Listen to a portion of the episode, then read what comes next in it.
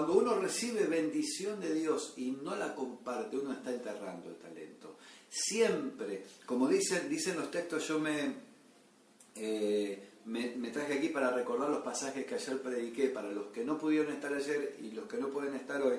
En, Mateo 10, por ejemplo, Mateo 10, capítulo 10, verso 8, dice, eh, Jesús dice, sanen los enfermos, limpien los leprosos, resuciten muertos, de gracia recibieron, de gracia tienen que dar. Se suele, eh, se suele compartir esto solamente, eh, a veces por los temas materiales, por el tema de, ofrendar, de dar, de ayudar, que está bien, es aplicable, pero en el contexto en que Jesús dice, eh, eh, de gracia recibieron, de gracia deben compartir, es sanen enfermos, ¿no? Limpian leprosos, resuciten muertos. Y hermano, eh, el predicar la palabra, el predicar la palabra es dar de gracia, no es solamente es ir y hacer la obra, que también, ahora más adelante lo vamos a decir, no es solo lo material, no es solo lo físico, lo material. En primer lugar, lo primero que Dios nos ha dado no es que Dios nos arregló los problemas económicos, lo que Dios nos ha dado es la salvación de nuestra alma.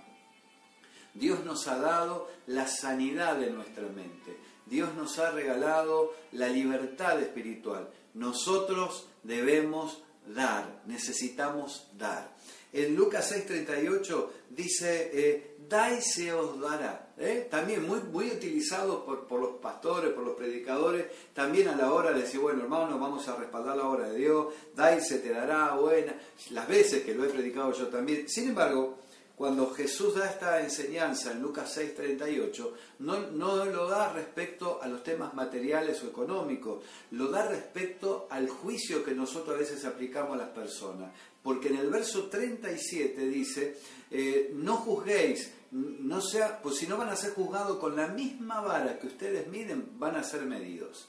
¿eh? Hay que tener mucho cuidado. Está bien, sirve, porque es un principio bíblico, da y se te dará, obviamente en lo físico, en lo espiritual, en lo material. Pero si nos remitimos a la palabra del Señor, en 6.37 de Lucas está hablando acerca de los juicios que nosotros abrimos respecto hacia los demás. Así que eh, el ministerio de Cristo y de todo cristiano es dar todo, en lo físico, en lo espiritual. Fíjate, en lo físico salen enfermos, en lo espiritual no juzguen, porque con la misma vara que, que vos medís vas a ser medido. Eso es saludable y eso es de Dios. Y así Dios quiere que nosotros lo, practiquemos también. Y termina después en Hechos capítulo 20, solo un repaso de ayer. Eh, Hechos capítulo 20 dice, ahí sí dice, ayuden al necesitado, ayuden al necesitado, partan su pan con el hambriento. Dice, porque más bienaventurado es dar recibir. Esto es para que pongamos en un contexto, en un contexto eh, lo que es el ministerio cristiano. Porque también la Biblia dice que yo puedo darle todos mis bienes a, las personas, puedo dar mi cuerpo para ser quemado, pero si no tengo amor, de nada me sirve. Entonces, eh, el dar es en un contexto completo. Dar nuestra vida en el sentido de vivir para servir a Dios y darle a nuestro prójimo una palabra, una palabra de salud, una palabra de aliento, una palabra de perdón, no de juicio una palabra de restauración.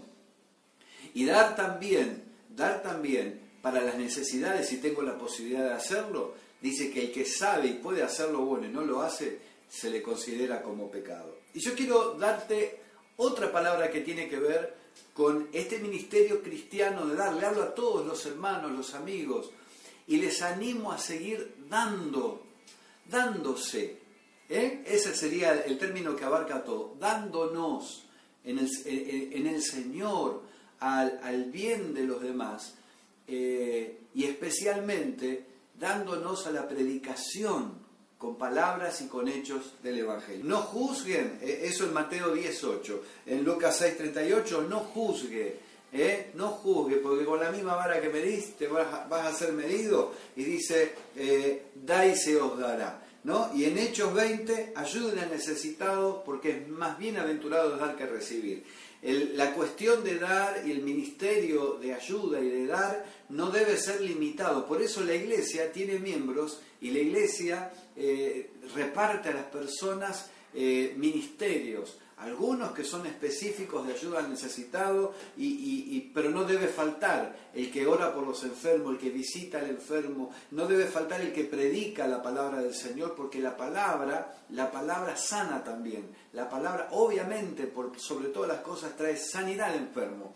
Y, eh, el hecho de no juzgar, o sea, brindar una palabra que produzca eh, que la persona reciba el perdón de Dios, porque nosotros podemos eh, ser canales de, reconciliación, es el ministerio de la iglesia. Así que bueno, ya entró María Cornejo también desde Chile, estamos todos en casa, ya estamos adentro, pongan la olla que después de esto vamos a comer los fideos. ¿Está bien? Entonces, hablando de dar, hablando de dar, en, primera en segunda carta de Corintios, capítulo 1, ¿sí? Eh, lo importante es que nosotros, como lo dice la parábola de los talentos, que nosotros podamos eh, no enterrar el talento. Hay talentos, hay talentos que son enterrados. Cada vez que Dios hace algo conmigo, cada vez que Dios, cada vez que Dios me bendice, cada vez que Dios hace una obra en mí, eso que yo recibo en mí, tengo la obligación eh, moral, espiritual, de replicarlo en la vida de las personas. Porque siempre es más bienaventurado dar. Más doy, más yo recibo. Más yo, eh, todo lo que Dios me da, lo comparto con otros, se acrecenta y se multiplica la bendición de Dios. Por ahí parece egoísta, pero es un principio de Dios. A Dios así le, le place ¿no? Que aquel que vive su vida en una actitud dadora es una persona que nunca le faltan bendiciones. ¿eh? Nunca le faltan bendiciones. Dice que la persona que, que bienaventurado el que piensa en el pobre en el día malo, lo librará el Señor y mullirá su cama en el tiempo del dolor. Eh, pero vuelvo a repetir, no, es, no está limitado solo a lo material. El Evangelio es completo, debe ser completo. Debe haber predicadores, debe haber los sanadores en el nombre del Señor, los ayudadores, los que hacen misericordia. Eh, todo debemos hacer todo. Pero hay personas a las que Dios utiliza de manera especial y particular para ejercitar eh, estos dones. Pero la iglesia de Cristo tiene que estar en todos los frentes de batalla. Mire lo que dice, eh, y esta es una palabra para aquel que no la está pasando bien.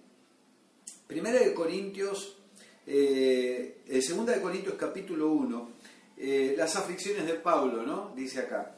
Pero hoy las aflicciones son de Pablo, de Pedro, de María, de Juana, de Ernesto, de, de Mónica, las aflicciones de Esther, las aflicciones de Raúl.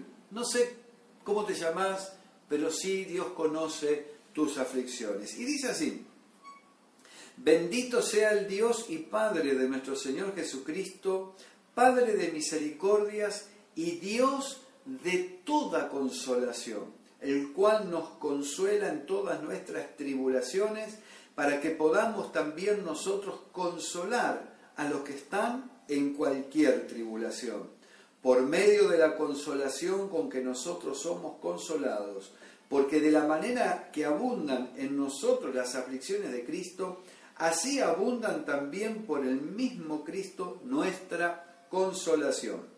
Pero si somos atribulados es para vuestra consolación y salvación. Así somos consolados, es, dice, es para la consolación de ustedes y la salvación, la cual se opera en el sufrir las mismas aflicciones que nosotros también sufrimos. Y nuestra esperanza respecto de ustedes es firme, pues sabemos que así como son compañeros en las aflicciones, también lo son en la consolación. No, no tenemos tiempo para desarrollar todo, todo el pasaje, pero en pocas palabras, hablando de dar, hablando de no enterrar el talento, mira, cuando un cristiano, cuando un creyente, cuando una persona de fe le toca atravesar un momento de tribulación, un tiempo de tribulación, es, Si ese, si ese creyente es de esos creyentes que viven dando, que viven, que tienen un corazón ya ejercitado en, dar a otro y saben que es mejor dar que recibir, ese creyente va a ser consolado, va a ser fortalecido de parte de Dios, va a ser, va a ser restaurado por el Señor. Pero fíjese el pensamiento de Pablo, somos atribulados porque sabemos que en la tribulación, la fe ¿no? de él, seremos consolados con Dios. Y no se queda ahí, sino que ya está sabiendo, antes de recibir el consuelo, que el día en que Dios le consuele es para poder consolar a otros. A mí me han tocado pasar momentos duros que yo jamás pensé que algún día iba a... Nunca pensé que iba a, sentirme tan mal como me sentí. Nunca pensé que estando en Cristo iba a sentir la angustia que he sentido. Eh, he tenido temporadas eh, de, caminar como te pasa a vos, caminar por las calles y llorar, como dicen los criollos, a moco tendido, y pensar que el consuelo parece que no va a llegar. Pero en, en el momento viene el Espíritu Santo y te dice, ánimo, porque vas a ser consolado y una vez que esto pase, vas a poder consolar a muchos. Es un principio que yo lo he usado toda mi vida y créame que dan resultado. Yo me alegro tanto de que Dios cruce en mi camino personas que han vivido situaciones similares a las mías y que por yo haberlas atravesado, porque el tema es estar firme y pasar la prueba.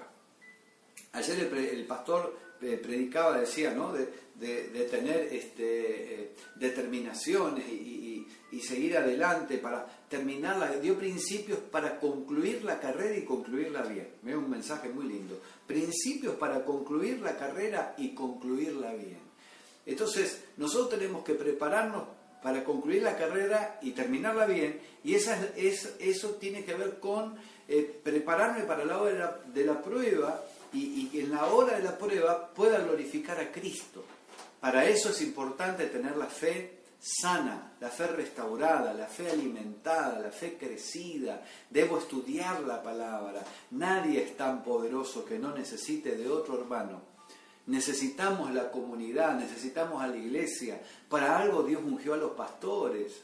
Para algo, le hablo a aquellos que andan solos, solitarios, para algo ungió a los pastores. Para algo están los pastores, ¿no? Para algo están los maestros, para algo están los evangelistas, para algo están los profetas, para algo están los apóstoles, para algo están los misericordiosos, para algo están los que ayudan. No es para estar solos, es para que juntos podamos hacer grandes cosas para Dios, ¿no es cierto? Pero nosotros tenemos que eh, trabajar en lo personal para que también en lo individual nosotros podamos concluir la hora de la prueba y habiendo acabado la prueba, ¿no? Estar firmes.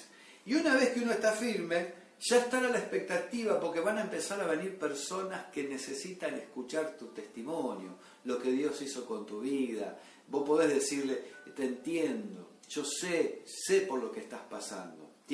Cuando vos le decís a alguien, yo sé por lo que vos estás pasando, no me lo imagino, sé por lo que estás pasando, porque yo lo pasé, Dios me fortaleció, Dios me consoló y tengo autoridad para decirte que como lo hizo conmigo, lo va a hacer con vos también, ¿no? Así que bueno, esta es la palabra que en esta mañana yo quería compartir con todos ustedes. Espero que ustedes la hagan correr, no solo compartiendo el video, sino que empieces a pensar de cuántas te libró el Señor. De cuántas. Siempre es mejor es dar que recibir. ¿Viste? Capaz que toda la iglesia te está orando. Óreme, óreme, óreme, pastor. Te está orando medio planeta. Pero parece que no llega la oración, porque a lo mejor es tiempo de pensar ese talento, que es una gracia, que es algo que Dios te dio, que es algo que Dios hizo en tu vida. Ese algo hay que empezar a compartirlo. Te consoló, consola a otros. Te sanó, sana a otros. En el nombre de Jesús siempre, obviamente, ¿no? Se entiende. Eh, te prosperó. Bueno, eh, a veces eh, podés ayudar a alguien, pero con ese alguien, no con eso que vos le des, no le vas a prosperar. Pero hablarle de cómo Cristo te llevó a prosperar, cuál, cómo hiciste, cómo, cómo buscaste, cómo saliste adelante, cómo es que Dios te abrió puertas, cómo saliste de la miseria, de la pobreza y hoy estás prosperando. ¿Sí? Porque la ayuda ayuda en el momento, pero cuando vos le enseñas el secreto de una vida en victoria, le está dando muchísimo más. muchísimo más. ¿eh? Estás enseñando a las personas a caminar en victoria, a salir, a salir de abajo y empezar a caminar en una nueva dimensión espiritual. Así que bueno, bendito sea el Dios y Padre de nuestro Señor Jesucristo, Padre de misericordias y Dios de toda consolación. Padre de misericordia y Dios de toda consolación. Yo quisiera estar, no sé, toda la mañana charlando con ustedes, hablando la palabra del Señor, porque sé que del otro lado están pasando cosas. Y si están pasando cosas, contanos para que nos podamos gozar, que nos podamos alegrar. Contásela a otros, no te quedes callado. En estos tiempos de tanto dolor, hermanos, en estos tiempos de tanta aflicción, no nos podemos quedar callados. No nos, podemos, no nos podemos quedar quietos. Hay que actuar, hay que moverse. Fe puesta por obras en todos los aspectos. Acuérdense, Mateo 18, ¿sí?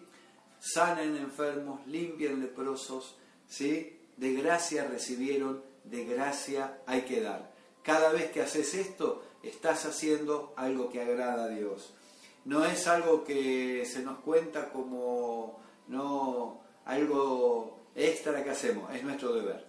Estamos en deuda. Dios no es deudor de nadie, pero nosotros le debemos todo a Él. Y, Lucas 6:38, acuérdese, acuérdese, eh, no juzguen, seamos canales de restauración, de perdón, de una nueva oportunidad, de un nuevo tiempo, ¿no? Porque da y se les dará cuando vos necesites misericordia, no va a faltar alguien que exprese misericordia. Y, ayudemos al necesitado. Si ves a alguien pasando necesidad y cerrás tus ojos, cerrás tu mano, cerrás tu corazón, es, es triste, es triste. No, los creyentes no debemos actuar así. Oro por vos, oramos por nosotros. Señor, gracias. Gracias por la oportunidad que me das de estar con mis hermanos. Y gracias eh, por la oportunidad que le das a los hermanos que podamos estar juntos entre todos, aunque sea de este medio. Lo queremos aprovechar. Muchas veces los cristianos fueron esparcidos, separados, no había internet, no había teléfono, pero tu gracia siempre nos ha sostenido, de una manera u otra. Aprovechamos esta oportunidad porque la palabra nos liga, nos sana, nos fortalece, nos orienta, Señor, bendigo a cada uno, usalos de acuerdo a ese don que has eh, distribuido conforme, dice tu palabra, que esos talentos se dieron conforme a la capacidad de cada uno.